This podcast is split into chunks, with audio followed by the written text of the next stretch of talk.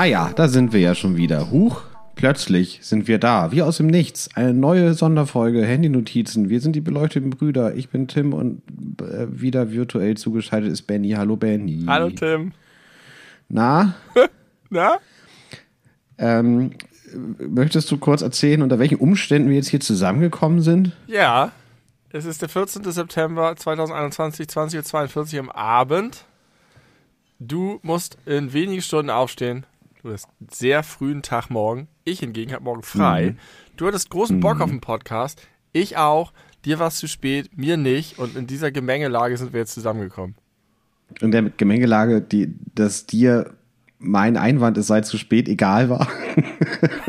und wir uns deswegen jetzt hier treffen. Naja, du kannst ja immer Nein sagen. Ich habe nur gesagt, jetzt wäre ich bereit. Hast du noch Bock? Ich hätte noch Bock. Und dann hast du gesagt, dann muss aber auch jetzt losgehen. Und dann war ich auch recht flink da, weil mein Laptop so schnell hochfährt, weil ich Geschwindigkeit äh, aus dem Jenseits habe. Das stimmt und ich komme mir vor immer noch, äh, als wäre als wärst du so ein Drogendealer und ich müsste eigentlich weg von dem Zeug, weil mir das nicht gut tut.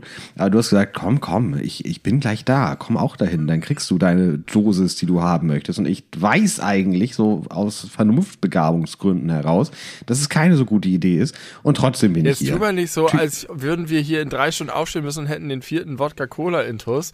Es geht darum, dass du in äh, äh, achteinhalb Stunden aufstehen musst.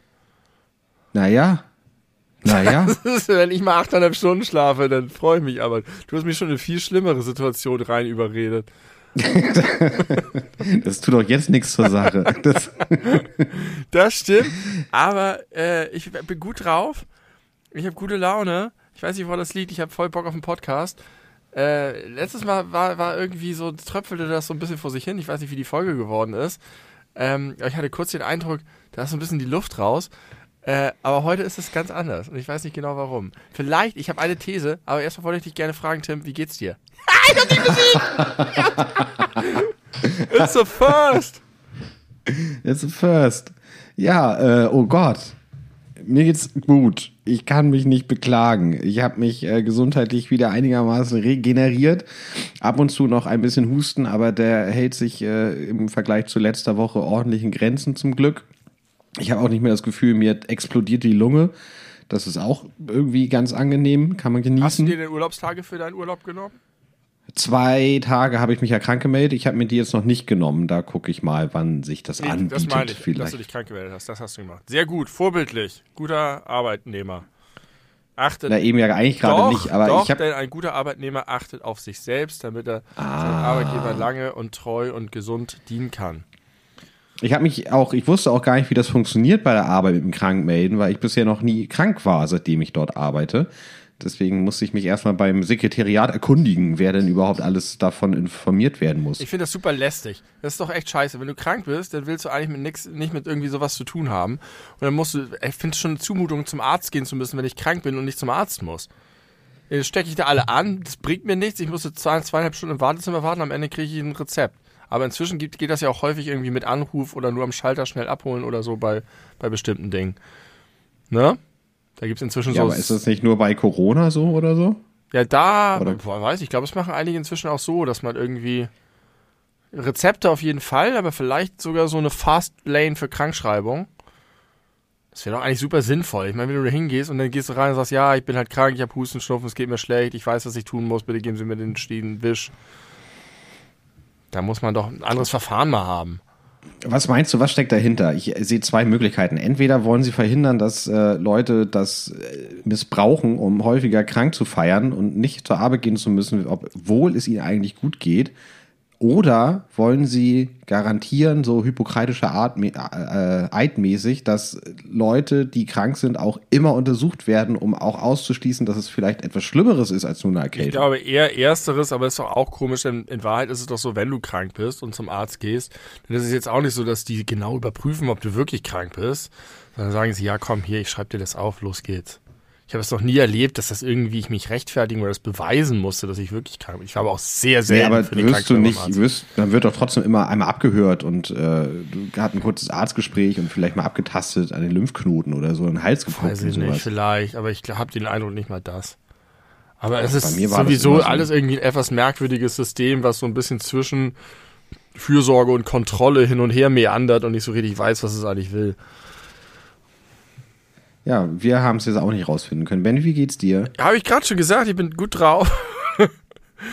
ähm, ich habe heute, das ist extrem, hat gar kein Newsgehalt für alle anderen, weil es von 2016 ist. Ich habe heute die allererste Folge von Fest und Flauschig gehört. Oh, Nicht von Sanft und Sorgfältig, das ist der Podcast, den es davor gab, im Radioformat im öffentlich-rechtlichen, sondern die erste Spotify-Folge von Jan Böhmermann und Olli Schulz.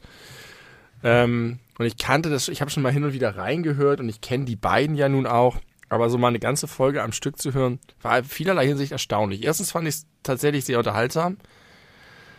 Ich fand es aber auch ein bisschen anstrengend. Und zwar habe ich festgestellt, dass diesen Podcast der ja schon in vielen Sachen recht ähnlich ist. Ich habe sogar manche Aussagen, die wir auch mal getroffen haben, wiederentdeckt. Und auch so was die Themen angeht. Dem Podcast fehlt im Gegensatz zu uns du.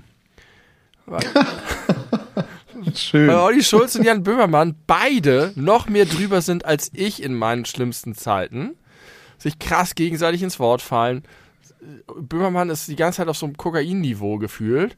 Und Olli Schulz ist halt Olli Schulz und labert sich einfach ewig ein ab, was auch wirklich unterhaltsam ist, aber das hat halt die ganze Zeit so eine so ein auf die Fresse-Style, ähm, der ein bisschen anstrengend sein kann. Aber was ich gemerkt habe, was ich cool fand, und was mich daran erinnert hat, was wir beide früher gemacht haben, ich weiß nicht, ob im Podcast, aber auf jeden Fall in unseren YouTube-Formaten, ist so ein Gefühl von, wir sind hier auf Sendung. Bam, und da draußen sind Leute und die sprechen wir an und wir hauen was und wir, wir reden über uns selber. Also wir reden auch sehr viel über uns selber. Aber wenn wir jetzt einen Podcast aufnehmen inzwischen, ist das mehr so ein gemütliches, wir quatschen miteinander. Und das ist auch cool. Aber es hat nicht mehr diesen, äh, wir haben eine Sendung Charakter. Und das ist bei denen ganz doll so, habe ich den Eindruck, weil die ja auch nun äh, mediale, medial geschulte Profis sind. Na, wir haben aber vor drei Folgen eine weltweite Bewegung versucht, aus der Taufe zu heben. Also so viel zum Thema, wir sprechen nicht unsere Zuhörer und Hörer Nein, wir sprechen also, die an, aber weißt du, der, vom Energielevel sind die anders. Ja, ja, ja. Das stimmt. Äh, ich glaube, es gibt auch bei uns einige Folgen, die so ein bisschen in die Richtung gehen, aber man muss da ein paar Sachen zu wissen. Erstens, äh, wie du sagtest, vorher hatten sie sanft und sorgfältig auch, glaube ich, schon vier Jahre oder fünf Jahre, was eine Radioshow war. Ja. Also es war äh, primär etwas, was im Radio ausgestrahlt wurde, so dass es auch wirklich den Charakter einer Sendung hatte. Da haben die teilweise, ich weiß gar nicht, wie es in den Anfangsfolgen bei Spotify war, aber da haben die halt sich auch wirklich in ein Studio begeben, in ein Aufnahmestudio und haben das dann dort aufgenommen. Also da hat es, glaube ich, nochmal mehr den Charakter, als wenn du bei dir im Keller sitzt und ich bei mir im Studierzimmer sitze und man einfach den Laptop anmacht. Ja, da hast du Kann recht. ich mir Und vorstellen. auch nochmal anders, als wenn wir zusammen sitzen. Das stimmt. Das Setting ist sicher anders. Und es sind auch einfach andere Menschen als wir. Also Das muss man auch sagen. Genau. Und die haben ja auch tatsächlich die Hörerschaft, die sie ansprechen können, in Ja. der Größenordnung, wie wir es ja auch manchmal äh, andeuten, als hätten wir das, was natürlich äh, völliger Humbug Aber das ist. hat uns auch nicht davon abgehalten, in der Brüder-WG in die Kamera zu sprechen und einfach wie so, wie so ein Moderationsduo eine Show auf Viva früher Ja. hatte, uns zu verhalten. Ja, das stimmt. Das ist unsere, unsere neue Seriosität, ja. die wir uns über die Jahre erarbeitet Das ist eine haben. andere Attitüde. Und die hauen da Dinger raus zum Teil. Gerade äh, auch Böhmermann. Sowohl politisch inkorrekt zum Teil, wo ich auch dachte, Heidewitzka, manchmal mache ich mir bei uns schon Sorgen, aber wenn die das mit der, der Zuhörerschaft sich leisten können. Und dann aber auch so von, von der Haltung irgendwie, dann redet er darüber, wie er so eine WDR-Sendung geguckt hat, wo irgendwie, äh, ich rede über einen Podcast von 2016, aber gut, wo er halt irgendwie, äh, wo so Bürger äh, sagen konnten, was sie wirklich meinen.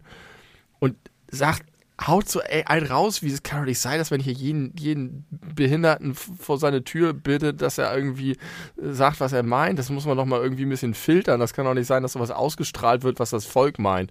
Und so richtig blam, blam, blam geht das die ganze Zeit. Erstaunlich, aber auch sehr erfrischend.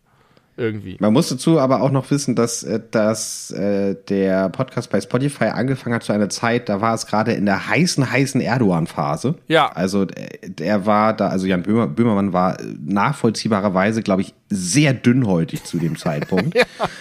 Und Olli Schulz war irgendwie, äh, man hat nie ganz genau herausgefunden, was da konkret vorgefallen ist, aber irgendwie war wohl das Zus- Auseinandergehen mit 1 Live, mit dem die das vorher gemacht haben, äh, wohl nicht so richtig harmonisch. Nee, der hat auch und, hart äh, abgelästert. Genau, er war halt noch super angepisst. Aber das hat du, sich auch noch ein paar du, Folgen du, gehalten. hörst, die, hörst, die, hörst du die immer noch? Hörst du die durchgängig? ja, Und, Ja, äh, jede Folge. Ich habe auch überlegt, ob es vielleicht auch ein Abbild der Zeit war, dass man 2016 tatsächlich noch nicht so krass darauf geachtet hat, was man in Sachen politischer Korrektheit vielleicht sagt, wie heute. das kann ich mir auch gut vorstellen, ja. Ja. Das ist eine schnelllebige Zeit, in der wir leben. Ja, wir entwickeln uns wie die Eisbären. Rasant. Rasant wie die Eisbären. Wir haben heute eine Handy-Notizen-Folge, Tim. Es ist welche, Du hast welche recht. Nummer ist es? Acht oder so? I Nee, ich meine weiß ich in der nicht genau. Gesamt, im Gesamtcounter. Äh, ah, 69 Ich- müsste es sein. Okay, dann haben wir das nächste Mal wieder eine runde Folge und ich möchte dich einladen. Du kennst natürlich meinen Modus. Ich gehe von oben nach unten runter. Jo, Ähm, äh, ich fange an. bitte. Kennst du das, wenn du Berichte hörst über Städte oder Länder, Reiseberichte, was in Reiseführern steht oder so ein Porträt eines Ortes, dass egal worum es geht, fast immer der Satz fällt, sowieso ist eine Stadt der Gegensätze. Äh, ja, ja, das ist mir auf jeden Fall schon mal begegnet.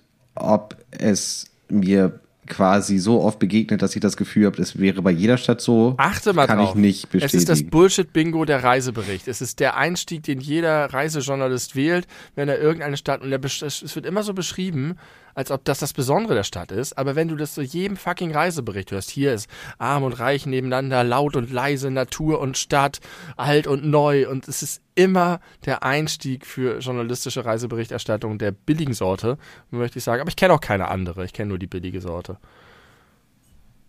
Jetzt frage ich mich gerade, was wären denn so Beispiele für Städte, wo äh, man nur eine Art von Mensch sieht? Eben. Du findest es nämlich in jedem Ort, die Gegensätze. Aber das so herauszuheben. Monaco. Monaco ist keine Stadt der Gegensätze. Ist alles reich und schön. Bling, bling. Alles ist reich und äh, pseudoschön. Ach, ich wette, da findest du in dem, in dem Reiseführer auch, denn wenn du wirklich Monaco kennst und die Leute kennst, die da noch von früher wohnen, dann kennst du auch die ähm, äh, anderen Schichten der Stadt.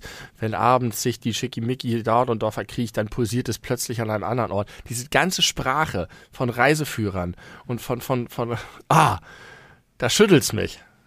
Aber ohne, dass ich da, da ohne, dass ich einen Wirkreiz kriege. Es ist nur so, Also es stört dich, dass es, dass es so eine, so eine künstlich aufgebauschte äh, Sensationsgeilheit ist, die versucht, irgendwelche Besonderheiten in Details zu entdecken, die gar keine Besonderheiten sind. Ey, nicht Sensationsgeilheit, aber künstlich aufgebaut schon. Und ich habe auch ein bisschen den Eindruck, auch immer um die Autorin oder den Autoren so ein bisschen in, als Experten krass ins gute Licht zu rücken. Also man muss in diesen Berichten auf jeden Fall zeigen, dass man die Stadt gecheckt hat und kein Tourist Ah, ist. ja, Dass man auf jeden ja. Fall in den nitty-gritty Depths der Stadt auch abgetaucht ist und so mit den Locals ist. Und ähm, es ist echt eine krasse Selbstbeweihräucherung, diese, diese Reiseberichte. Auch die Dokus, wenn, wenn, wenn, wenn du eine Doku siehst über eine Reise, dann geht es eigentlich darum, wie geil man ist, dass man so viel reist und das Land so gut kennt und so cool mit den Leuten ist. Ich weiß nicht, ich kann das total nachvollziehen. Ich fühle mich bei sowas auch immer so. Und ich habe vor einiger Zeit mal reingeguckt, als meine Freundin eine Dokumentation geguckt hat über ein Paar.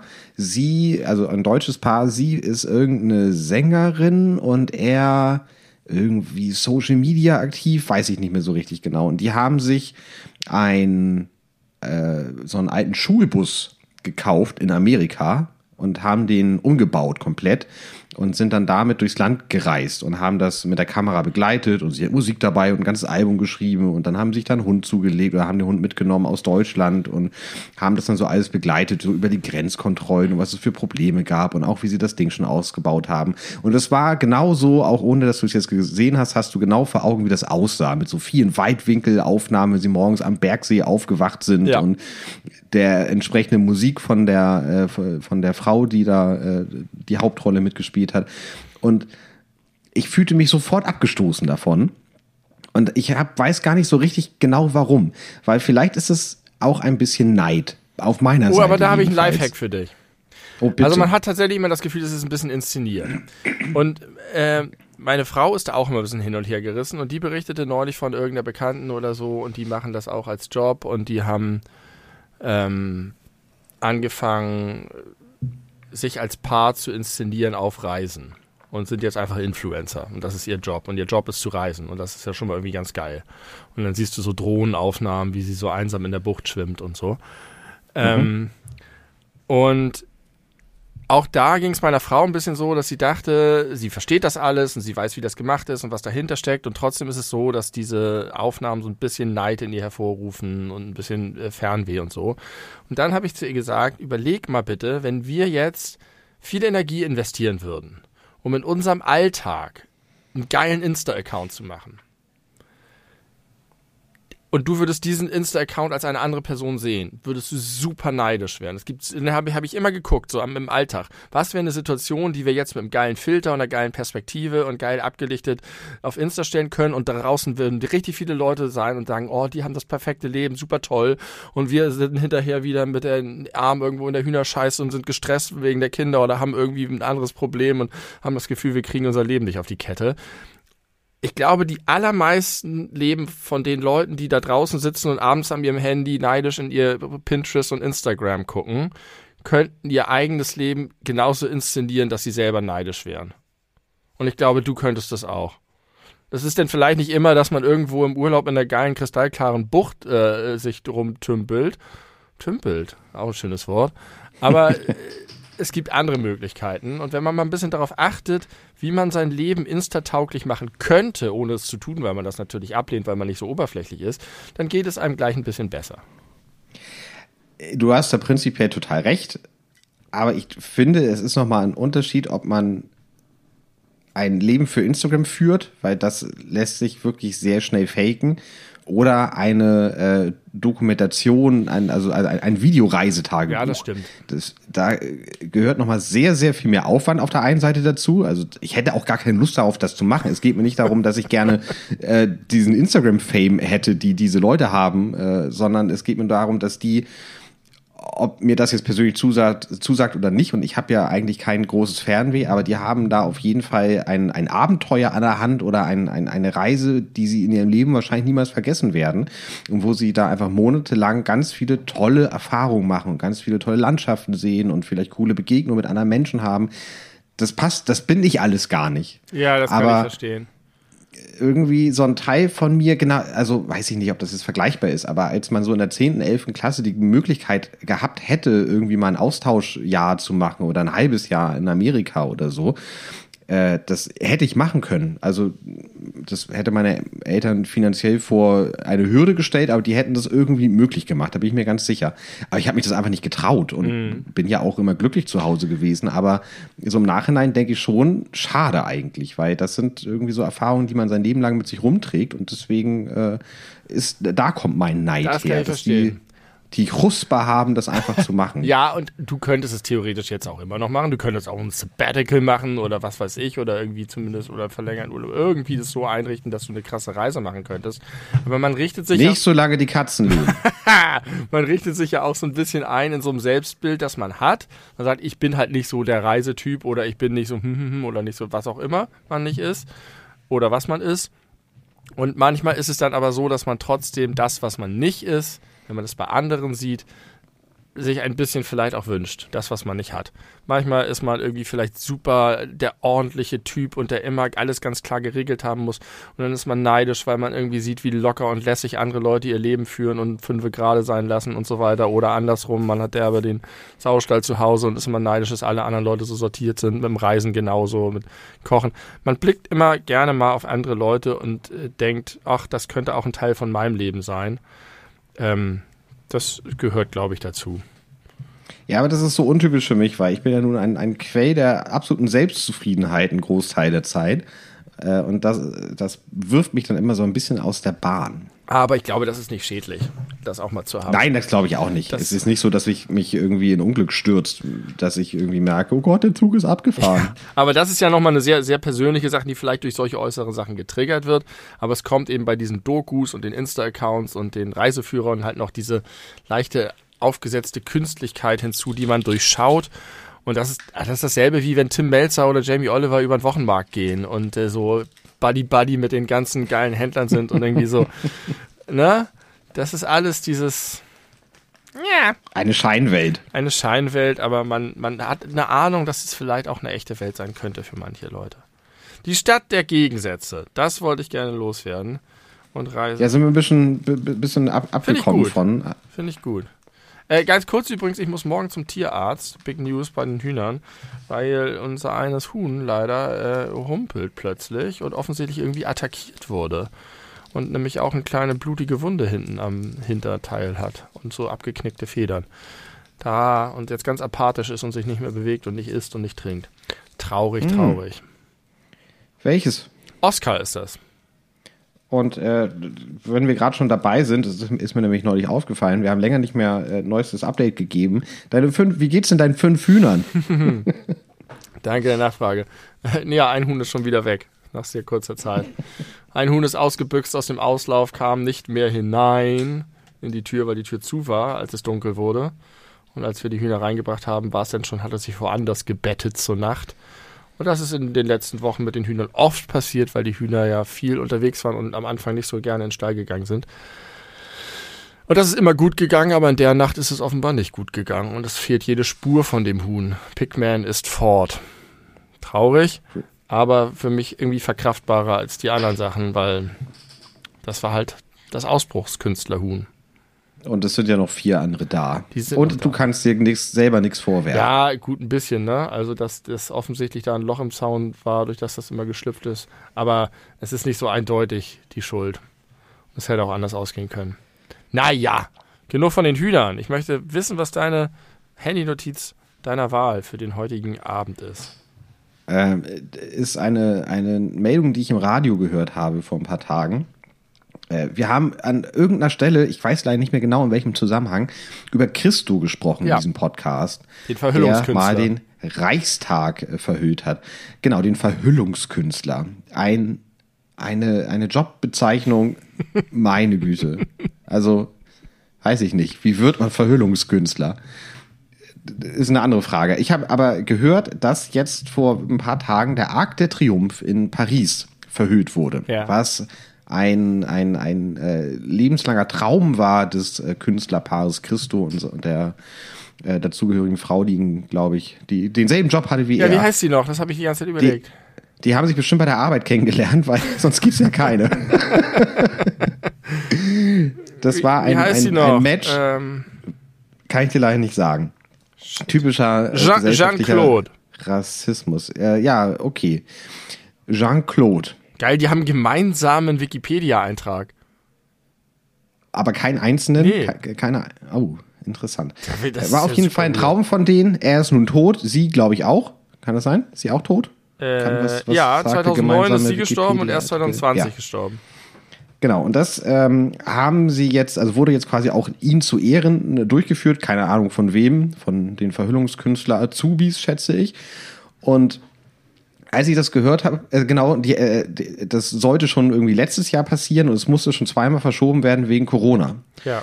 Und als das jetzt die Nachricht im Radio war, dachte ich, geil, Corona ist offensichtlich vorbei wenn man schon für so einen Blödsinn jetzt wieder die, die, die Regeln lockert und sicherlich auch viele Leute da hinkommen, um zuzugucken, also wenn man diese Gefahr bereit ist einzugehen, um dabei zuzugucken, wie der Arc de Triomphe verhüllt wird, dann kann das nicht mehr so schlimm sein mit diesem Virus und das hat mir ein gutes Gefühl gegeben.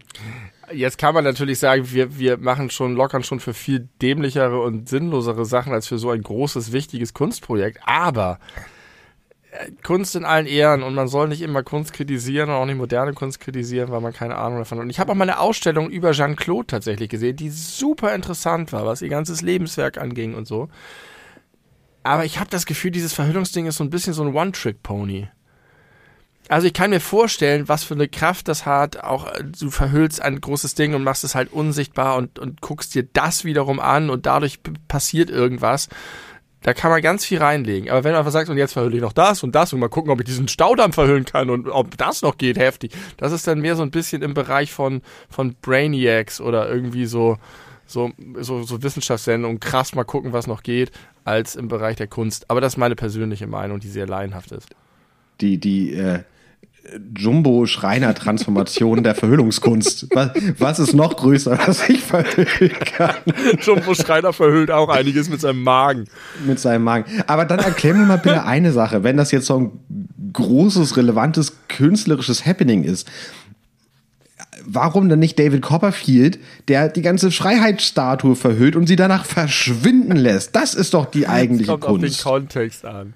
Wenn du eher so den Siegfried und Roy Touch hast und so ein bisschen so ein Zauberer haben einfach kein Standing in der Kunst. Zauberer. Ja, aber das ist doch unfair. Der hat es Weiß auch ver nicht. verhüllt. Weiß ich nicht. Du musst dich ja immer ein bisschen mit dem Werk beschäftigen und vielleicht. Ah, schwierig. Weiß ich zu wenig drüber. Was ist, geht eigentlich mit David Copperfield? Ist er tot? Nee. Nein, auf Aber keinen der, Fall. der hat immer so spektakuläre Sachen gemacht und irgendwann war es so ein Typ, so ein Relikt aus den 90ern. Ja, ich glaube, das Problem war, dass er äh, zu einer neuen Show wollte, aber dann hat er irgendwie seine Haustür nicht aufbekommen, weil das ganze Geld bei ihm in der Villa verteilt lag, dass er, dass er da nicht mehr vorbeikam. Und ich schätze, da ist er immer noch. Oh, er gibt zurzeit jedes Jahr bis zu 600 Live-Shows. Er hat so viele Tickets wie kein- 600? Ja, Das sind ja mehrfach zwei pro ja. Tag. Er hat so viele Tickets wie kein anderer Solokünstler verkauft. Hallo. Krass. Es gibt bei, bei Wikipedia die Abschnitte künstlerischer Werdegang, Gegenwart und dann den Abschnitt zum Ausklappen. Zuschauer wird bei Trick verletzt. Der große David Copperfield. Das ist nicht irgendwie. Kontroversen oder Unfälle, sondern das ist die Überschrift. Und dann kommt Höhepunkte. Ich finde, man hätte Zuschauer wird bei Trick verletzt auch unter den Höhepunkten subsumieren können. Das finde ich auch. Ja, also er hat viele Projekte. Er war mit, ach ja, stimmt, der war mit Claudia Schiffer Mit Claudia zusammen. Schiffer Das war zusammen. sechs Jahre lang. Ja. So, ja. Oh, das ist jetzt keine Handy-Notiz, deswegen darf ich das nochmal kurz zwischenschieben, weil ich äh, mich gerade vorhin über Claudia Schiffer unterhalten habe. Ja. Claudia Schiffer. Äh, Die war neulich in den Nachrichten mit irgendwas. Ja, ich habe die heute bei Exklusiv gesehen. Ich kann dir gar nicht mehr sagen, warum. Das war auch nicht so spannend, weshalb sie drin war, aber sie wurde äh, von der Offsprecherin als Supermodel Claudia Schiffer vorgestellt. Und dann habe ich mich gefragt, wenn man einmal Supermodel war, Ja. wird, ist man dann für immer Supermodel? Ja, so wie Präsident. Oder muss man auch weiter modeln? Nee. Nee. Nee. Das heißt, in dem Moment, wo man das, wo man als Supermodel geht, kannst du sofort in Rente gehen, aber du wirst auf ewig. Ja, du Supermodel musst schon sein. genug Fame haben dafür, um das zu. Ich glaube nicht, dass jedes Model sich. Deswegen ist, gilt, gilt das auch nur für Jedes Supermodel. Ja, Supermodel. richtig. Ja, genau. Und in ihrer Bauchbinde stand aber drin äh, Model-Ikone. Das ist vielleicht noch mal eine Stufe höher. Also ich, wenn du- ich glaube, wenn du irgendwie schreibst Model AD oder so, dann ist das irgendwie sehr despektierlich, weil dann sagt man einfach, dein Körper ist zu alt für das, was du bist. Ähm, das war's. Tschüssi. du ka- Tschüssi, hast die. Modelgrenze erreicht. Ruh dich auf deinen Millionen aus, Claudia. Ja, die, Ja, war, die hat irgendwo ein. Interview gegeben und da habe ich ein Foto gesehen dabei und da sah sie ganz sympathisch und gut gealtert aus. Aber vielleicht irre ich mich auch. Vielleicht war es auch ein Foto von 2001. Also vorhin im Fernsehen sah sie einfach so aus wie 1995. Archivbild. Aber nicht dieses Jennifer Aniston Botox-Ding. Nee, aber schon, äh, also ich sag mal, die Make-up-Artists verdienen ihren Namen zurecht in dem Fall. schätze ich, schätze ich. Artist. Äh, ja, hast du eben, was war das? war da überhaupt der Anlass? Das war dein Stichpunkt? Dass äh, Corona vorbei ist, weil jetzt ja. plötzlich irgendwelche Der- Gebäude verhüllt werden dürfen. Ich Ja. verstehe auch nicht, was daran Kunst sein soll. Ich verstehe es einfach nicht. Da so Ach, Tim. Lagen aufzuhängen, das ist eher, Nein. ein, ich sag mal, ingenieurmäßiges Aber jetzt Kunststück. redest du da so wie die Leute, die sagen, bei moderner Kunst so ein paar Kleckse hier einfach rot an die Leinwand klecksen kann ich auch. Farbbeutelweitwurf oder was. Äh, Das, das muss man den Kontext zu kennen. Da muss man wissen, wie ist das entstanden und was ist der, der künstlerisch historische Kontext, was haben die gemacht, was, in welchem Zusammenhang wurde das präsentiert. Natürlich kann man dann immer noch hinterher die Meinung haben, dass das äh, Quatsch ist, aber meistens ist meine Erfahrung, ist was dran. Also ich weiß nicht, also so moderne Kunst, abstrakte Kunst, also ich äh, kann mich da mit Fug und Recht als Banausen bezeichnen. und, und als Mensch, an dem Kunst verschwendet ist, so habe ich es mal formuliert, also bildende Kunst jedenfalls. Und wenn ich dann solche Geschichten höre, dass mal ein, ein, äh, ein Besucher in einem Museum für Modern Art in New York seine Brille verloren hat und am nächsten Tag alle Leute diese Brille Ja. auf dem Boden liegend fotografiert Ach, haben, weil sie dachten, immer. was für ein geiles Werk. Ja, aber das ist doch auch das Geile an Kunst. Kunst ist ein Anlass, um sich über Sachen Gedanken zu machen. Und es gibt natürlich die ganzen Mitläufer, es gibt auch die ganzen Leute, die immer vor der Oper stehen, überhaupt keinen Bock auf die Oper haben, aber meinen, es sei gesellschaftlich angebracht, von ihrem Status, weil sie so viel Geld verdienen, einmal äh, im Jahr in die Oper zu gehen. Alles Bullshit. Und genauso gibt es auch irgendwelche Kunstkritiker und Kunstjournalisten und so, die da einfach nur irgendwas daherlabern, weil es ihr Job ist. Und es gibt natürlich auch Künstler, die irgendwelchen Schrott machen oder irgendwas kopieren oder so. Aber gerade die Auseinandersetzung damit kann so geil bereichernd sein. Und ich versichere dir auch, dass du nur deshalb ein Banause bist, wie du selber sagst, weil du den Zugang nicht hast. Und mit all dem, wie du tickst und wie du denkst und was dich interessiert an Sachen, kann ich dir versprechen, dass wenn wir zusammen mal vier Stunden lang durchs Museum of Modern Arts oder sonst was gehen, und einfach darüber reden, was da ist, dass du das mit anderen Augen sehen würdest. Muss man nicht machen. Ich finde, niemand muss das machen. Es gibt genug Ausdrucksformen, es gibt Musik und man kann sich mit allem Möglichen beschäftigen und aus allem was ziehen. Aber es wäre nicht an dir verschwendet. Also ich mag am allerliebsten diese Museen, von denen du auch erzählt hast, wo ihr im äh, Urlaub wart, wo man auf den Knopf drückt und irgendwas passiert. Das finde ich klasse. Das, das finde ich unterhaltsam, das, das gefällt mir gut. Und ich habe, äh, da haben wir, auch, oder hast du vor ganz vielen Folgen schon mal drüber gesprochen. Ich habe mir kürzlich die Beltraki-Dokumentation Ja. angeguckt auf äh, Netflix. Und da habe ich mich auch gefragt, also ich weiß nicht, ich finde, das hatte sich so ein bisschen den, den, den Anschein, als würde man der Kunstwelt den Spiegel vorhalten. Äh, ganz kurz für diejenigen, die nicht wissen, wer das ist. Beltraki ist ein deutscher Kunstfälscher. wundern, was das hier für ein Geräusch war. Ich habe aus, Nein, Ma- ich hab aus ich Mangel, ich hab aus Mangel wegmoderieren. Flaschenöffner Fla die Flasche auf dem Schreibtisch geöffnet und es ist mir richtig viel Bier überall hingesprotzelt.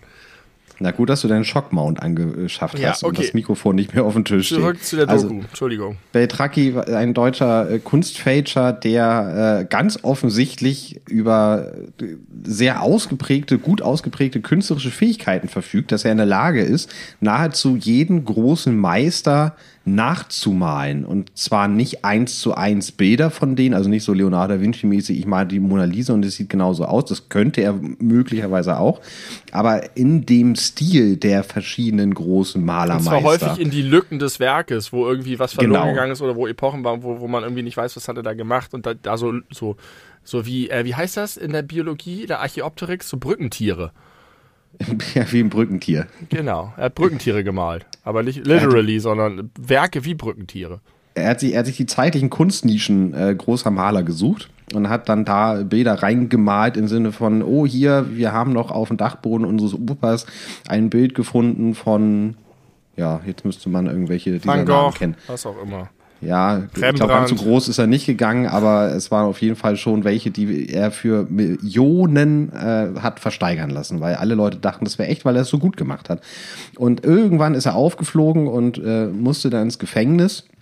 Und da habe ich mich auch so ein bisschen gefragt, also ist doch voll cool. Also wenn er das so gut kann, wie die Ja, klar. Originale, er, er selber Ja. sagt ja auch, er, er hat es besser gemacht als Max Ernst hieß, glaube ich, einer. Da hat er auf jeden Fall besser gemalt als der Typ. Also, doch- ich, du könntest jetzt, das doch auch jetzt mit der Story könntest du jetzt auch ein Beltraki-Werk als Original Beltraki verkaufen für viel Geld. Ja. Bin ich mir sicher. Das geht jetzt, glaube ich, auch Ähm, mittlerweile. Aber das funktioniert ja auch nur deswegen, weil er sich so sehr mit dem Werk der Maler beschäftigt hat. Das, er hätte ja nicht aus dem luftleeren Raum dieses, dieses Bild gemalt. Und ich weiß nicht, hast du mal was von Banksy gelesen, äh, gesehen? So eine Banksy-Doku? Ja, ja. Ex Nee, nee, Doku, Doku nicht, nur ein paar Werke. Es gibt den fantastischen Film Exit Through the Gift Shop und es gibt also bei Beltraki, da wird das ganz deutlich. Da ist es natürlich so, gerade beim Kunstmarkt, wo es um Statussymbole und Geld gibt, gibt es einfach super viele, wie diese Opernleute, die ich gerade beschrieben habe. Reiche, alte Säcke, die sich geil finden, sich ein Kunstwerk für möglichst viel Geld ins Wohnzimmer zu hängen. Es ist ihnen scheißegal, wie es aussieht. Sie bilden sich eine Meinung zu haben, so wie sich die ganzen Eimsbüttler Eliten einbilden, die beiden Italiener vor der Haustür unterscheiden zu können anhand des Kochs und was die kochen. Alles total selbst ausgedachter Schwachsinn zur Selbstbestätigung. Und genauso kaufen sich diese Leute für Millionen auf irgendwelchen Auktionen Kunstwerke, weil sie es geil finden. Und natürlich kannst du solche Leute auch an der Nase rumführen. Und es ist eine coole, detektivmäßige Story, wenn er es auch noch schafft, die ganze Kunstwelt und die Experten und so dadurch äh, zu, zu führen. Aber das kannst du halt auch nicht einfach so machen.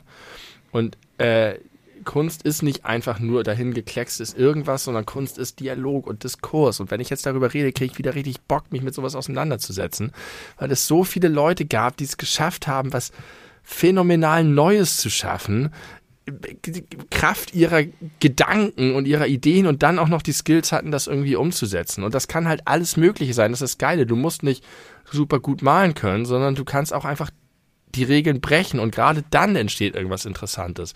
Und warum das denn besonders ist und neu ist, ist so faszinierend. I love ich möchte, it. Ich möchte in zwei verschiedenen Varianten äh, darauf eingehen, was du gerade gesagt hast. Punkt eins, die ehrliche Antwort wäre, ja, wahrscheinlich hast du recht und ich äh, kann es tatsächlich jetzt ein bisschen besser nachvollziehen, äh, ganz ernst gemeint. Und das andere wäre, alles, was du gerade gesagt hast, hör dir das gern nochmal an bei nächster Gelegenheit, wenn du den Podcast hörst. Passt auch auf Adolf Hitler. Und das nicht, weil er auch Bilder gemalt hat. Also schon, schon sein anderes Wirken. Ach, sich damit zu beschäftigen, ist interessant. Ja, und ja, ist es ja auch, er historisch. auch, äh, ich sag mal, disruptiv gedacht hat so. und äh, no, neue Dinge äh, versucht hat zu etablieren und darin sehr, sehr erfolgreich gewesen NSCAP. ist. Und was ihn dazu Wir gehen neue animiert Wege. hat. Genau. Okay, haben wir auch Hitler untergebracht im Podcast. Wir sind sehr lange bei unseren Themen dafür. Das ist eine Handy-Notizen-Folge. Das, das ist eher okay. wie eine normale Folge und letzte Woche war dann eher wie eine Handy-Notizen-Folge. Wir, drehen, wir gehen neue Wege. Wir sind Kunst. Ja, wir sind Künstler. Wir sind Hitler. Wir sind, wir sind wie Hitler, äh, nur, nur ein bisschen moderner. Die Hitler des Podcasts. Wenn Hitler schon Podcast gehabt hätte, dann wäre er unaufhaltsam gewesen. das wäre sein Format. Dann, dann, würde man in England heute aber Deutsch sprechen. Ja, und zwar fließend. Apropos fließend, ist es nicht geil, dass du den Wasserhahn aufmachen kannst und es fließt immer das frische Wasser raus? Das Hamburger Leitungswasser. Ja. Das ist meine nächste Handy-Notiz. Einfach nur so. Das, da muss ich gar nichts zuschreiben. Das spricht nämlich für sich. Ich bin, ich habe es vielleicht schon mal im Podcast gesagt, ich bin so glücklich. Es ist für mich die, der größte Luxus und die größte Errungenschaft unserer Zivilisation, dass man permanent kaltes, klares, frisches, gesundes, leckeres Wasser zur Verfügung hat ich äh, nicke, muss ich für die Zuhörer da draußen sagen, äh, ZuhörerInnen, weil ich das so eins zu eins so unterschreibe und diesen Gedanken auch ganz oft habe. Und ich, es mir sehr schwer fällt, mir vorzustellen, man kennt das ja manchmal, wenn man irgendwo im Urlaub ja, ist. Ja, scheiße das heißt, ist das. Ja, bitte nicht das Leitungswasser trinken oder nicht damit Zähne putzen. Wir müssen so. noch einen Träger mit diesen 1,5 Liter Flaschen holen. Genau. Genau, wie ätzend das ist. Das ist ein richtig heftiger Luxus, den man sich noch öfter mal positiv vor Augen führen und sollte. Und es gibt, ja. Es gibt ja, glaube ich, innerhalb Deutschlands auch da heftige Qualitätsunterschiede. Mhm, also mhm. wir hier in Hamburg haben mega Glück. Ich glaube, wir haben das Beste von allen fast. Ja, natürlich, ja gut, in irgendwelchen äh, Bergdörfern in, in Bayern oder so, wo es direkt aus der Quelle kommt, vielleicht noch besser, keine Ahnung. Wir haben sehr, sehr gutes Wasser. Und man kennt das ja schon von Klopapier gerade durch Corona populär geworden, dass man irgendwie unruhig wird, wenn man denkt, das ist so eine Sache, die muss man im Haus haben. Aber wenn es mal ausgeht, ist auch okay. Dann hat man noch eine Küchenrolle oder Taschentücher oder irgendwie kommt man schon klar im Notfall. Aber wenn, ja. wenn dir wirklich das, das Trinken ausgeht, und das kann hier ja, nicht passieren, also es kann passieren, wenn, die, wenn nichts mehr rauskommt, man aber kennt das, passiert man kennt das doch, wenn mal doch irgendwie irgendwelche Bauarbeiten an den Wasserrohren auf der mhm, Straße sind. Mhm. Wenn die mal so für drei Stunden oder sechs Stunden die, das Wasser abstellen, dann will man aber eigentlich nicht zu Hause sein. Ja, und dann hat man noch eine Ladung in der, im, im Klo drin, hinten im Tank. Äh, dann darf man noch einmal spülen und das war's dann. Es ist gar nicht äh, so lange her, irgendwie vor zwei Jahren oder so, da gab es hier mal einen relativ großen Wasserrohrbruch in der Parallelstraße. Und der hatte auch Auswirkungen auf unser Wasser. Und ich habe das gemerkt, als ich geduscht habe, bevor ich zur Arbeit gegangen bin. Da hatte ich Spätdienst und habe irgendwie gegen elf oder so geduscht. Und es kam einfach kein Wasser, beziehungsweise erst kam ein bisschen Wasser, dann kam nur kaltes Wasser und auch das war irgendwann nur noch so ein Rinnsal. Ja.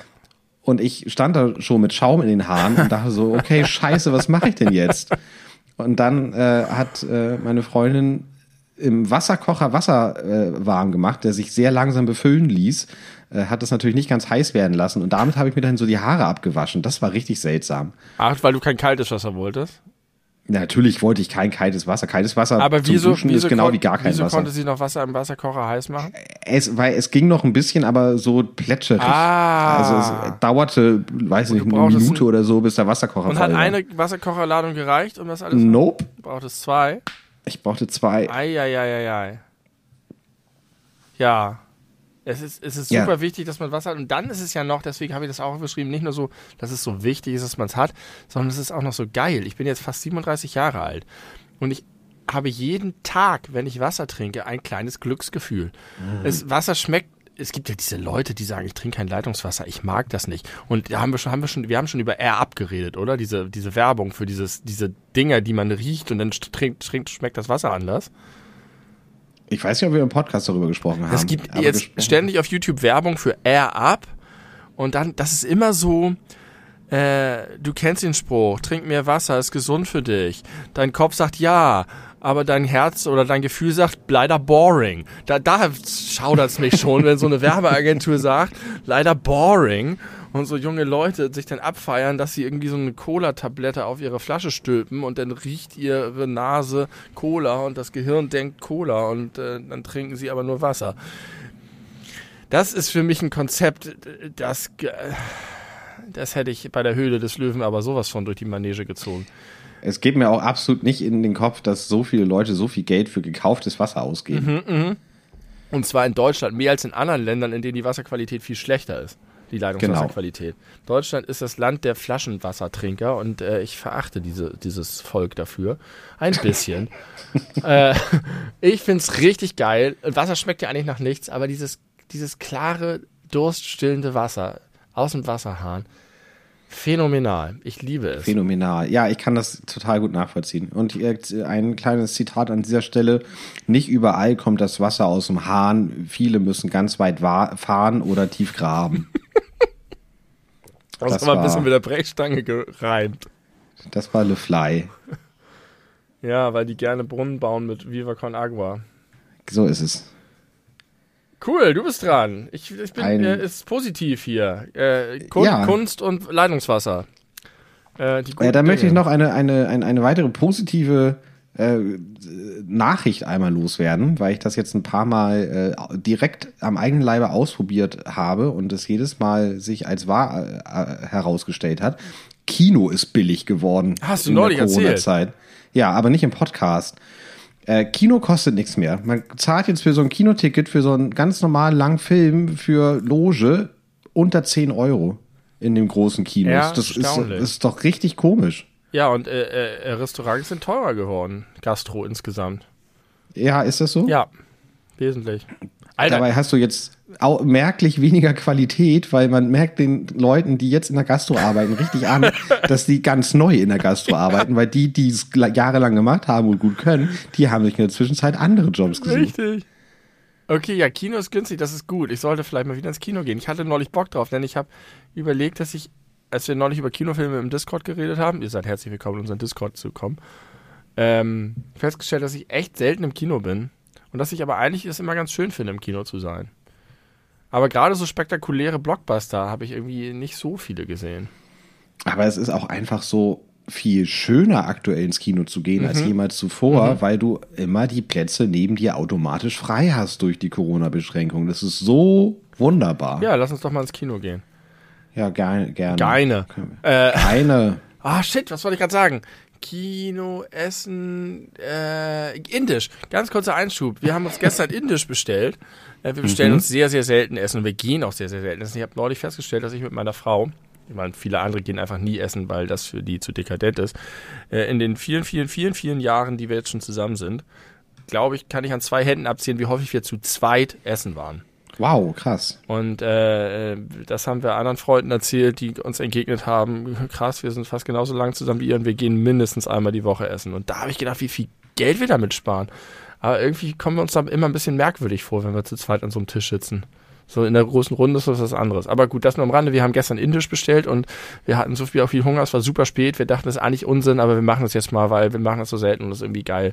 Und äh, dann habe ich schon alles bestellt. Hat richtig lange gedauert. Ich kann mich nie entscheiden, was ich essen will. Und am Ende habe ich gesehen, dass der Mindestbestellwert 30 Euro beträgt. Oh nein.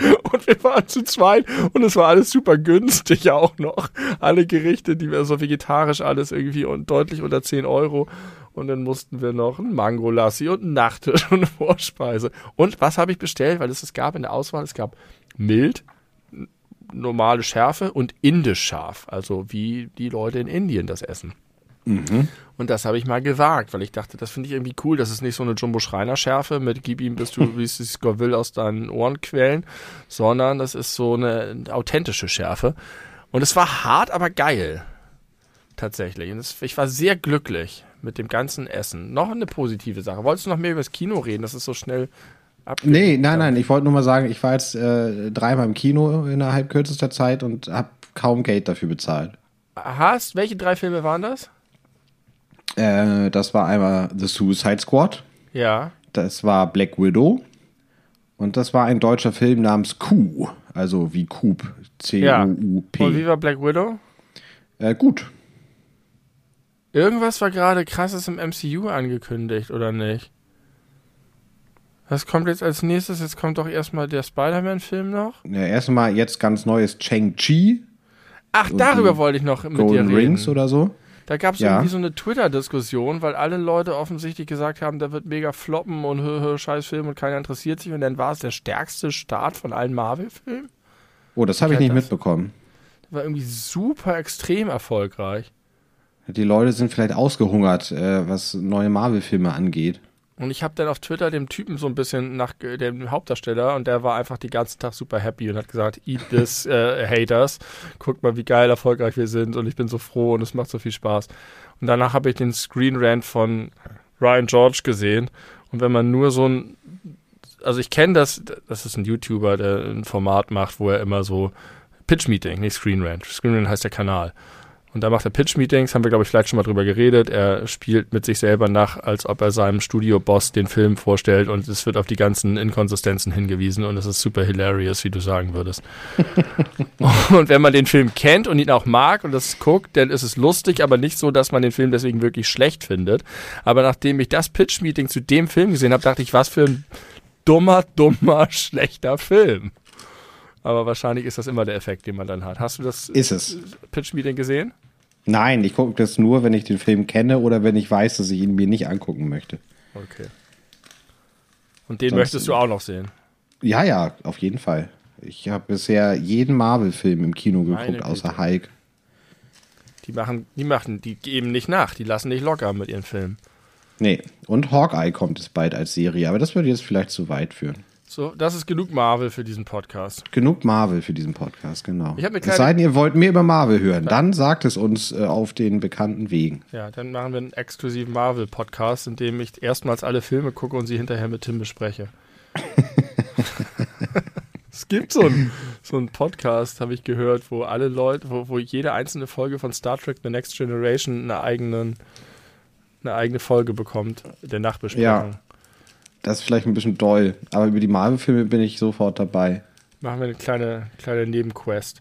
Ich habe eine kleine Geschichte für dich. Ähm, unser Bundesarbeitsminister Hubertus Heil, Hubertus Heil. Gott hab ihn selig, Er lebt noch. der war konfrontiert damit, es gibt ja Sozialgesetzbücher, wie du vielleicht als ehemals angehender Rechtspfleger weißt. Ich bin nicht. Wie- Wie ich auch äh, als äh, Dozent an einer Krankenpflegeschule wissen sollte Richtig. weiß. Da spielt es nämlich auch eine große Rolle in der Pflege, weil wir ja, ich glaube, in SGB 12 und SGB 8 verschiedene Leistungen auch der Pflege und Betreuung von Menschen mit Behinderung. Irgendwie so. Das ist da alles geregelt. Kannst du dazu noch mehr Erhellendes zu beitragen? Naja, es ist, glaube ich, nicht zwölf, sondern elf. Und äh, genau, da ist genau geregelt, wie viel Anspruch auf Pflegegeld man hat, wie die Pflegegrade einge einkategorisiert werden, wie Krankenhausaufenthalte sich finanzieren und so weiter. Ja. Wir haben insgesamt bisher zwölf verschiedene Bücher, die verschiedene Aspekte der Sozialgesetzgebung regeln. Und nun ging es in Folge, glaube ich, der, ich bin mir nicht sicher, der weihnachtlichen Todesfahrt auf dem Berliner Weihnachtsmarkt, wo der Typ mit dem Laster da reingefahren ist. Am Breitscheidplatz. Ich bin mir nicht sicher, ob es das war oder irgendein komplett anderer Anlass, aber irgendwie verbinde ich das damit. Ging es um die Entschädigung von Opfern und Angehörigen von solchen Angriffen, von terroristischen Angriffen, von äh, politisch motivierter Gewalt und so weiter und so fort. Und dazu sollte ein neues Sozialgesetzbuch eingeführt werden. Und jetzt hat Hubertus Heil gesagt, prima, 1, 2, 3, 4, 5, 6, 7, 8, 9, 10, 11, 12. Bald kommt danach 13, machen wir das 13. Sozialgesetzbuch, da regeln wir das alles.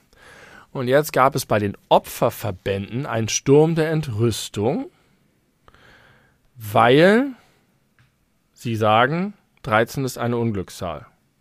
Wir sind schon genug geschlagen mit unserer oh. Rolle als Opfer. Och, nee. Jetzt kannst du uns doch nicht ernsthaft zumuten, dass wir unsere Rechte im 13. Sozialgesetzbuch erfahren. Oh Gott, ist das bescheuert. Zweifelsohne ist es bescheuert. Aber was hat Hubertus Heil getan und was hättest du als Bundesarbeitsminister getan? Ich hätte das ignoriert. Hubertus Heil ist einen anderen Weg gegangen und hat das 14. Sozialgesetzbuch geöffnet. Ich fasse es nicht. Das ist ja wie im Flugzeug oder wie in, in Hochhäusern. So ist es. Und äh, deswegen gibt es jetzt 13 Sozialgesetzbücher und eins davon heißt 14. Und diese Geschichte hat mir mein lieber Vater erzählt, vor langer, langer, langer Zeit. Völlig entrüstet hat gesagt, was macht der Hubertus Heil da für einen Quatsch? Das ist doch Aberglaube, so ein Scheiß und das kann man doch nicht machen als Bundesminister und so weiter. Und ich habe ihm so ein bisschen, wie du auch reagiert hast, in der Sache eigentlich recht gegeben. Aber ich habe gesagt, ich finde das gut, dass er das gemacht hat. Und zwar, weil ich irgendwie die Haltung habe, egal wie man selber dazu steht, wenn die Betroffenen sagen, dass das für sie ein echtes Problem ist und sich deswegen, so irrsinnig es auch ist, ja, an ihn wenden. Ja, ja, ja. Und es eigentlich, weil das ist ja auch so ein bisschen, das ist das, was mein Vater gesagt hat. Mein Vater, dem sind seine, der ist ja auch Jurist und seine Gesetzesbücher sind ihm hoch und heilig und wichtig und das ist irgendwie, er kennt das alles und kennt jeden Paragraph und er ist ein Fan der Systematik. Ich habe gesagt, dein Ordnungs, deine Ordnungsliebe, dass nach der 12 jetzt die 13 kommen muss, ist doch nicht so wichtig, wie das Anliegen der Opferverbände zu sagen, das ist uns irgendwie nicht wohl. Es ist doch kein Ding, das anders zu machen. Und deswegen finde ich, es ist mega Bullshit. Auf jeden Fall, es ist total krasser, dummer Aberglaube. Aber es ist auch auf jeden Fall nicht schlimm, eine Nummer zu überspringen. Ja, das stimmt. Aber ich glaube, dass diese, äh, es gibt keine 13. Sitzreihe mehr im Flugzeug auch äh, gar nicht mehr äh, so en vogue ist. Also ich habe da, das ist jetzt lange her, dass ich zuletzt geflogen bin, aber ich habe da durchaus draus, drauf geachtet und es gibt auf jeden Fall welche mit äh, Sitzreihe 13. Deswegen dachte ich, ist das vielleicht so ein bisschen äh, ja veraltet. Aber offensichtlich scheint es immer noch für viele Menschen eine aktuelle Relevanz zu haben. Zumindest für Opferverbände. Ich kann mir auch vorstellen, dass Aberglaube ähm, auf dem Rück Rückzug ist. Dass es weniger Leute gibt, die abergläubisch sind als früher, gerade mit solchen Sachen wie der 13. Aber konkret beim Flugzeug frage ich mich eigentlich, was ist denn das für ein Szenario? Also in welchem Szenario überleben alle Reihen außer der 13? das stimmt. Das kann eigentlich Na, nur so sein, wie bei Lost, dass das genau die Bruchstelle ist, wo das Flugzeug auseinander Genau. Oder wie bei Final Destination, dass da, bevor das Flugzeug abstürzt, da noch die Seite aufreißt und Leute nach draußen in die Turbine reingezogen werden. Ja, genau. Werden. Aus der Seite rausgesackt. Genau. In der Folge sind dann trotzdem alle tot, aber die anderen sind zuerst dran. Aber vielleicht ist es ja ganz gut, zuerst dran zu sein. Oder die, die Luftmasken, die äh, Sauerstoffmasken funktionieren dort nicht. Mm. Mhm, schon mal darüber nachgedacht. Also ich finde, Hubertus Heil hat da wahrscheinlich ein bisschen mit der Faust in der Tasche, aber doch menschlich korrekt sich verhalten. Ja, du hast mich vollkommen überzeugt. Man, Gut. man darf das nicht, äh, man darf auch vor allem seinen eigenen Anti-Aberglauben anderen Leuten überstülpen. Das Und kann man nicht machen. Mein Vater habe ich nicht überzeugt. Ja, mein Vater war richtig angefasst davon und hat mir das erzählt und dachte, er kann mich gewinnen. Und ich habe das so ein bisschen relativiert und dachte, na, ich kann das schon verstehen. Und dann hat er gesagt, sag mal, was ist denn jetzt mit dir los? Was? Der war richtig empört. Das geht ja fast ein kleines bisschen in, die, in diese Richtung, äh, man, auch wenn man selber kein Problem damit hat oder das nicht böse meint, soll man ja trotzdem nicht Zigeunersoße mehr sagen. Und ich finde das vollkommen richtig, dass man das nicht mehr sagen soll, weil es eben Leute gibt, die sich davon angegriffen und verletzt fühlen. Und es ist ja nicht äh, unsere Aufgabe zu entscheiden, was jetzt andere Leute verletzen darf und was nicht. Das ist richtig. Es fällt einem bei Aberglauben ein bisschen schwerer als bei Rassismus. Aber. Deswegen sage ich ein bisschen in die Richtung. Finde, aber die haben eine Anfrage gestellt und das Entscheidende ist, es tut nicht weh ja. dem Folge zu leisten. Genau. Er hätte es vielleicht auch nicht SGB 14, so SGB 72 nennen können und Gag daraus machen können oder SGB Tigerbaby oder irgendwas anderes machen können, aber dann hätten wahrscheinlich die Richter dieses Landes den Aufstand gegen unseren Arbeitsminister geführt und das will der ja auch nicht. SGB 13a. SGB 13, aber ohne Unglück. Oder weiß genau. ich Genau. Glückliche also, 13. Hubi Heil kriegt von den beleuchteten Brüdern an dieser Stelle Approval einen Daumen nach oben. Ich mag den ja. Irgendwie, irgendwie finde ich, finde ich den sympathisch. Ich fand ihn früher furchtbar als Typ, aber der hat für mich so gewonnen als Arbeitsminister. Alles, ja, vor allem in der, wie er die Corona-Krise gemanagt hat. Also ja. da gab es ja nie oder nahezu nie irgendwelche Skandale oder Dinge, die da schiefgelaufen sind. Also klar, es er wurde massiv beschissen von vielen Leuten, die so. von zum Beispiel äh, von seinen Kabinettskollegen. ja, ich dachte jetzt eher so an, an, an die asozialen Menschen, die meinten, sich da irgendwie selbst an Corona-Soforthilfen bereichern lassen zu äh, können. Mhm. Wobei, ich weiß gar nicht, ob das über das Arbeitsministerium gelaufen nee, ist. Nee, das nicht. das Finanzministerium das, eher die Hände das war, glaube ich, Das war, glaube ich, sogar das Wirtschaftsministerium. ist egal, das, das sind die Deaths of Corona-Politik. Ja. Ähm, aber ja, ich habe auch, ich bin positiv überrascht von ihm. Äh, von Hubertus Heil ist der Weg nicht sehr weit zum Nominator Christian. Auf jeden ich, Fall. Da kann man also, den Bogen schon mal schlagen. Ja, also das, das drängt sich einem ja quasi auf. Christian, äh, ähm, ah, warte, mit M, Müllmann. Möllmann. Möllmann. Genau. Ähm, der Gewinner der zweiten Staffel nein, nein, Big Brother. Nein, kein Gewinner. War nicht der Gewinner? Nein. Wer war denn der Gewinner der zweiten Staffel? Doch, der hat die zweite Staffel gewonnen. Nein, er ist rausgegangen und hat dann seinen Hit gemacht und ist äh, genau zum richtigen Zeitpunkt abgesprungen. Der Gewinner der ersten Staffel war John, der Gewinner der zweiten Staffel. Oh, I don't know. Es war nicht der Gewinner der zweiten Staffel. Ich bin 96% sicher. Guckst du gerade nach? Äh, warte, kann ich. Moment, war er nicht in der ersten Staffel? Er war, ach nee, das war Jürgen und Slatko. Jürgen und genau. Slatko und John war die erste Staffel, die zweite Staffel war Christian.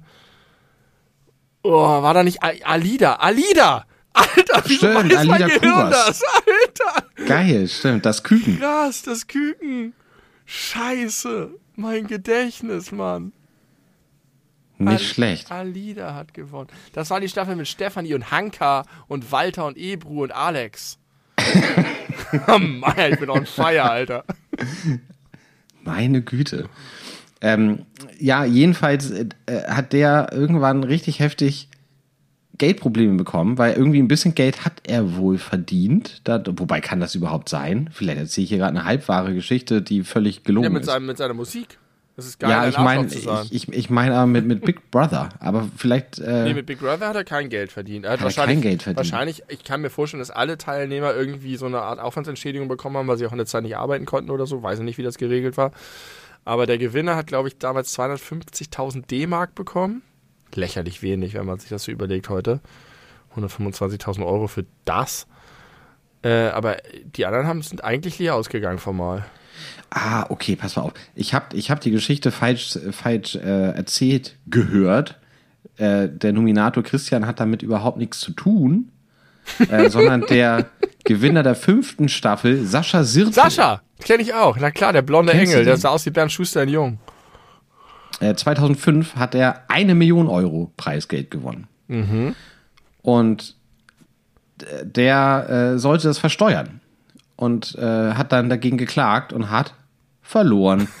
weil äh, er, äh, ja, äh, weil, weil entschieden wurde, dass der Gewinn einer Staffel Big Brother nicht als Glücksspiel oder als Gaming-Show wie Wer wird Millionär ah, gilt. Das wollte ich gerade sagen, als Gegenbeispiel. Das ist nämlich steuerfrei bei Wer wird Millionär. Genau. Aber das andere wurde als Arbeit deklariert. Geil. Also, wenn du, wenn du dich ein Jahr lang oder dauert es ein Jahr, Big Brother? Oder hat das ein Jahr gedauert? Oh, die, Nee, ne? ich, die heißen, irgendwann sind die länger geworden, aber ein Jahr erscheint mir viel. Weiß ich nicht genau, ein halbes Das scheint mir auch sehr lang.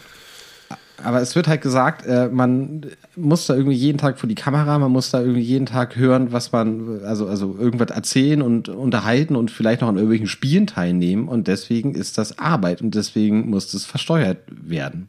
Ja, Das ist doch verrückt. ja. Oder aber vielleicht genau richtig. Ja, doch, also als, richtig. Steuerzahler-Sicht finde ich das ganz gut, muss ich sagen. Oh ja, die fünfte Staffel, ich sehe es gerade, dauerte ein Jahr, von März 2004 bis März 2005. Heftig, oder? Heftig. Da war der ein Jahr in diesem und konnte ja wirklich nicht raus. Die haben ja auch irgendwie keine Nachrichten und so bekommen, glaube ich. Na, das hat man ja, oh, da, das, das ist eine sehr, sehr, sehr alte Handynotiz von mir aus der Anfangszeit von Corona. Während Corona äh, gerade um sich griff weltweit, lief ja eine Staffel Big Brother. Darüber haben wir schon geredet. Und die haben ja äh, das nicht mitgekriegt. Und äh, was ich aber gar nicht wusste, die haben dann äh, das als, als äh, Showereignis inszeniert, dass sie den Leuten im Container das äh, erzählen, dass gerade eine weltweite Pandemie die Welt in Atem hält und haben das dann quasi live gefilmt und hatten so von den Angehörigen so Videogrußbotschaften, so uns geht's gut und so. Ähm, und äh, ja, haben das dann einmal gezeigt, wie War diese das in Deutschland? Ja, es war in Deutschland. Und diese wahrscheinlich äh, zehn sichersten Menschen auf der ganzen Welt zu dem Zeitpunkt wurden dann Wochen später darüber in Kenntnis gesetzt, was in den letzten Wochen passiert ist mit Ausschnitten aus, aus der Tagesschau und anderen äh, Nachrichtenberichten. Und das äh, soll wohl ganz emotional gewesen sein, aber relativ schnell, als sie dann da weggeschaltet, also als sie dann das, was sie präsentieren wollten, fertig präsentiert hatten und dann noch so ein bisschen gezeigt haben, wie sie so darauf reagieren, waren sie sehr schnell wieder im normalen Big Brother Asi-Modus unterwegs.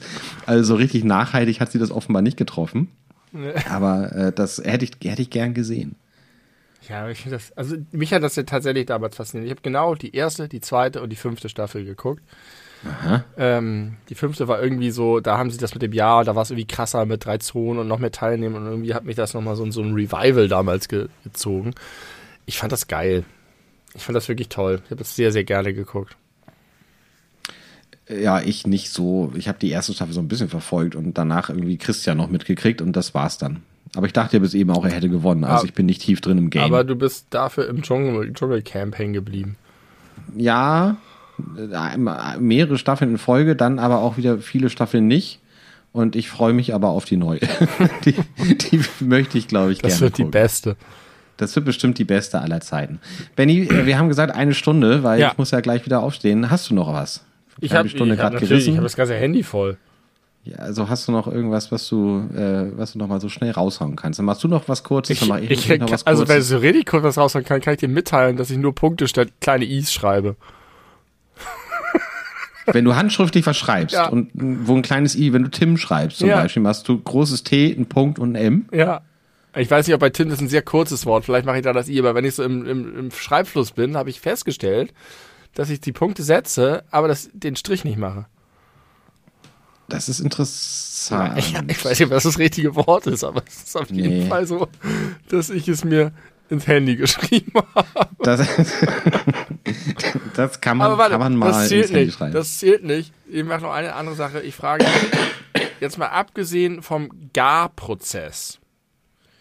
Warum macht man Essen heißer als essbar? Äh, ich glaube, wegen des Garprozesses. Also, Aber auch wenn du zum Beispiel Sachen aufwärmst. Viele Leute neigen dazu, das Essen so heiß zu machen, oh nein, mache ich niemals. dass du warten musst, bis du es essen kannst. Was Nee, ein großes Ärgernis ist. Aber dann ist es doch meist eher ein Versehen, oder? Wenn es wirklich nur ums Aufwärmen geht, dann macht man es ja eigentlich nicht so heiß, dass man es nicht mehr essen kann. Ich habe den Eindruck, das ist so ein Omi- und Mutti-Ding irgendwie. So, so oh, mach das mal schön heiß so, das muss doch heiß sein. Und dann dampft das, wenn es auf den Tisch kommt. Und dann sitzt du davor und denkst, ja, danke, ich, das Essen macht mir nur noch mehr Hunger. Und ich kann es nicht essen. Und weil ich so gierig bin, verbrenne ich mir irgendwas und es schmerzt. Aber vielleicht ist der Gedanke auch, dass wenn du dann anfängst zu essen, du hast ja, dau- es dauert ja in der Regel ein paar Minuten, bis du alles gegessen hast. Wenn du das auf die ideale Temperatur machen würdest, dass du sofort losschnabulieren kannst, dann ist es möglicherweise schon relativ kühl, wenn du am Ende angekommen bist. Aber wenn du es so heiß machst, dass du auf den Punkt und Moment warten musst oder teilweise am einzelnen Löffel warten und pusten musst, dass du das essen kannst, dann bleibt der Rest so heiß, dass du bis zum Schluss warmes Essen hast. Das heißt, du musst pusten, damit du ja. am Ende warmes Essen hast. Ja, weil, also ich bin ein sehr langsamer Esser, muss man sagen. Also bei mir wird Essen Regelmäßigkeit beim Essen. Und wenn dann aber das Grundniveau der, der Hitze hoch ist, dann habe ich länger warmes Essen. Ja, aber ich bin nicht bereit zu pusten. Lieber, ich habe, also ich glaube, die, die, Theorie kenne ich, beziehungsweise ich habe sie mir selber ausgedacht, dass man möchte, dass es am Ende auch noch warm ist. Aber das klappt eigentlich eh nicht wirklich, wenn man nicht total, wenn man nicht mega schlingt. Und wenn doch, dann, also ich glaube, der Unterschied ist nicht so groß. Du brauchst nicht diesen Vorsprung durch Hitze. Es reicht, wenn du es genau so warm machst, dass du gleich anfangen kannst, ohne Pusten loszuessen und dann kannst du das so essen, bis es bis, bis, bis zum Schluss auch immer noch okay ist. Nee, dazu esse ich viel zu langsam. Vielleicht ist es einfach zu schwierig, diesen Punkt zu treffen. Das ist mit Sicherheit auch ein Vielleicht Faktor. ist man guckt so, oh, es ist noch, hm, ist eher so lauwarm, weiß ich nicht, ich mach noch mal und dann, oh, aua, aua, jetzt ist auf jeden Fall gut. Na, bei mir ist meistens das Problem, weil ich umrührfaul bin, dass ich dann die, äh, die äußeren Bestandteile des Essens warm bis heiß habe und es innen drin aber immer noch kalt ist. Aha. Wenn es vorher im Kühlschrank war. Aha, aber dann kannst du dich von innen nach außen essen, das ist gut. Dann isst du erst die kalten weg, damit sie nicht noch kälter werden. Ja, ich will die kalten ja gar nicht essen. Ja, aber am Ende isst du ja alles. Ja, oder ich lasse das kalte über. Das passiert, du es kalt das, überlässt. Das könnte, könnte schon mal passiert sein. Aber ich mache mir wirklich, also vielleicht einmal im Monat Essen warm. Ich habe ja gar keine Mikrowelle. Hast du eigentlich eine wieder? Ja, ja, es die? ist eine mit eingezogen. Über dem Kühlschrank, der kein Kühlschrank mehr ist. In diesem. Ah, äh, ja. Ja, ja, ja, ja. ja nutzt, nutzt du die viel? Hinter der Tür. Nein. Ich mache mir sehr selten Essen warm. Ah, hast du gerade gesagt. Na, es kann ja auch sein, dass du die nutzt, um dir eine Tiefkühllasagne zu machen. Nein, würde ich niemals auf die Idee kommen. Oder wozu braucht man noch eine Mikrowelle? Um Käse zu schmelzen oder um äh, Milch nee. warm zu machen oder. Nee. Mir fällt mir nicht ein würde ich alles im Topf machen. Früher habe ich mir manchmal so die Käsereste, die im Kühlschrank noch waren, wenn da so ein Stück Gouda, das man nicht mehr so richtig gut schneiden konnte, habe ich mir das in eine Schüssel getan, ganz viel Pfeffer drüber gemacht und ein kleines bisschen Curry-Ketchup in die Mikrowelle, bis das so einer geilen Soße zerschwommen ist. Eine Soße aus Käse, Curry, Ketchup und Pfeffer. Oh. In, in diesem Haushalt existieren halt nie äh, Käsestücke. Ja, your loss. Du warst ganz schön in der Abmoderation. Ich habe dir noch die letzten zwei Sachen um die Ohren gepfeffert. Die nächsten Sachen, die ich habe, sind eher große, schwere, äh, zerebrale Themen. Da habe ich ähm, auch einige von. Die können wir äh, auf die nächste Folge. Ich habe festgestellt, dass ich vor zwei Folgen angekündigt habe, über zwei Dinge zu reden und es nicht getan habe. Stimmt, weiß ich auch noch. Ich das weiß aber nicht mehr, welche Dinge es waren. waren zwei Teaser und ich bin äh, enttäuscht, dass wir jetzt schon wieder nicht gemacht haben. Ich glaube, es ging um Schwimmbäder, das war dir zu krass. Und Drucker. Und Drucker, genau. Sorry, ja. Leute, schon wieder nicht alles über Schwimmbäder und Drucker. Vielleicht wird das die nächste Folge. Vielleicht. Soll ich das mal aufschreiben direkt? Ja, mach Dann vergessen mal. wir die nächste das Folge heißt alles über Drucker und Schwimmbäder oder andersrum. Und es wird eine Folge, in der wir nicht sehr fröhlich werden, denn es gibt nicht viel gute Sachen über Schwimmbäder und Drucker zu sagen. Ich kann sehr viele schöne Sachen über Schwimmbäder sagen. Ja, gut, ich auch. Aber nicht über Drucker. Nee, über Drucker nicht. Schwimmbäder und Drucker, vielleicht ist das so ein ausgleichendes, so wie Materie, Antimaterie und das entsteht dadurch die Energie, die die Enterprise of Warp 9,9 äh, beschleunigt. Könnte sein. Wir werden es herausfinden. Vielleicht in der nächsten Folge. Das war übrigens Folge 68. Nächste Schade. Folge ist Folge 69. Äh, die lustige Sexzahl. Ge Können wir uns mal drauf freuen. Da wird erotisch. Das, die nächste Folge wird erotisch im Schwimmbad und mit Druckern. Kann man, viele, ja. kann, kann, man viele Schweinereien mitmachen mit beiden Sachen. Oh, ich äh, kann einige Schweinereien und Schwimmbäder erzählen, das werde ich aber nicht tun. Ich auch. Ich werde ich auch nicht tun. aber gut, dass wir da ähnliche Erfahrungen gemacht haben. Ähm, ich, ich bezweifle, dass die ganz ähnlich sind. Aber das können wir an anderer Stelle, wo keine Mikrofone mitlaufen, vielleicht mal klären. Shit, jetzt wollte ich gerade noch was sagen. Ach so, ich wollte sagen, dass diese ganze 60er, äh, der 60er-Block, ich habe daran gemerkt, dass ich ein Problem mit der Zahl 60 habe. Die 61 bis 69 ist für mich das Niemandsland von so äh, Folgen und Reihen. Also äh, mit der, ab der 70 fühle ich mich wieder viel wohler. Die, mhm. die, 60, die 60, ah, das, das ist das irrelevante Niemandsland. Sollen wir vielleicht den Hubertus Heil-Move machen und die Folge 69 einfach auslassen? Nee, die ist sexy. fühlst? Die ist 69 ist ausgenommen. Soll das jetzt die Folge 69 sein? Das wäre ein Move, aber dafür ist die Folge nicht erotisch genug. Da, das hätten wir vorher erklären müssen. Verdammt, ich wusste nichts von deiner Ablehnung der Zahl 60 gegenüber. Also du darfst abmoderieren. Ich freue mich auf die Sexzahl 69 nächste Woche und verabschiede mich von unserem wunderbaren, heißen, freundlichen, äh, äh, zuversichtlichen, positiven Publikum. Sehr schöne Schlussworte von dir. Vielen Dank. Auch vielen Dank an dich für diese, für deine energetische Podcast-Leistung. Das hat, äh, hat Spaß gemacht. Es war ein kurzer Quickie und man soll immer aufhören, wenn es am schönsten ist. Und ich möchte trotzdem diese Folge aufhören mit einer Handynotiz, die ich habe, wo du gar nichts zu sagen musst. Es ist nur äh, eine Bevölkerungsgruppe mir mal aufgefallen, die eigentlich gar keine Lobby hat und deswegen möchte ich recht herzlich an dieser Stelle einmal alle Leute ganz herzlich grüßen, die ganz alleine noch in ganz alten WhatsApp-Gruppen sind. ihr seid, ihr seid nicht allein. In den Gruppen vielleicht schon, aber das ist ein Phänomen, das kennt fast jeder. Und in diesem Sinne hören wir uns in einer Woche wieder zur Sexfolge und äh, bis dahin gehabt euch wohl.